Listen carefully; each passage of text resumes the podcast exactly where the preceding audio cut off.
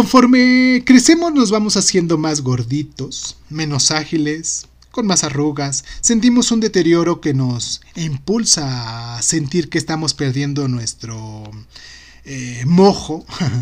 Pero, ¿qué es el mojo? En este contexto, mojo es el sex appeal.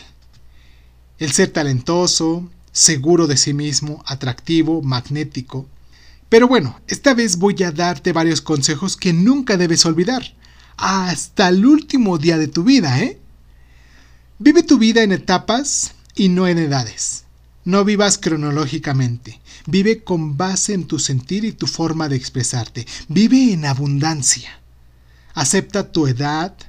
No la ocultes. No digas que tienes menos años de los que tienes porque entonces, ¿a dónde se fue todo aquello que aprendiste durante todos esos años? No pasaron de largo, ¿sí?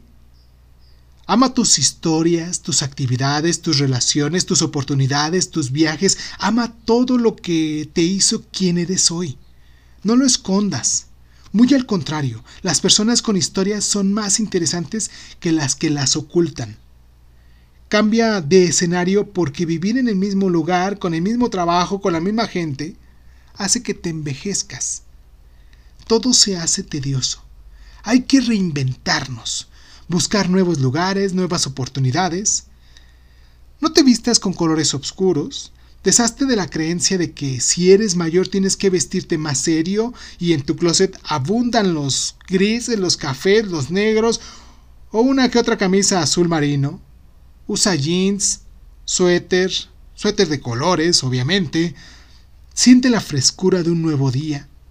Vístete joven, siéntete joven y sé alegre.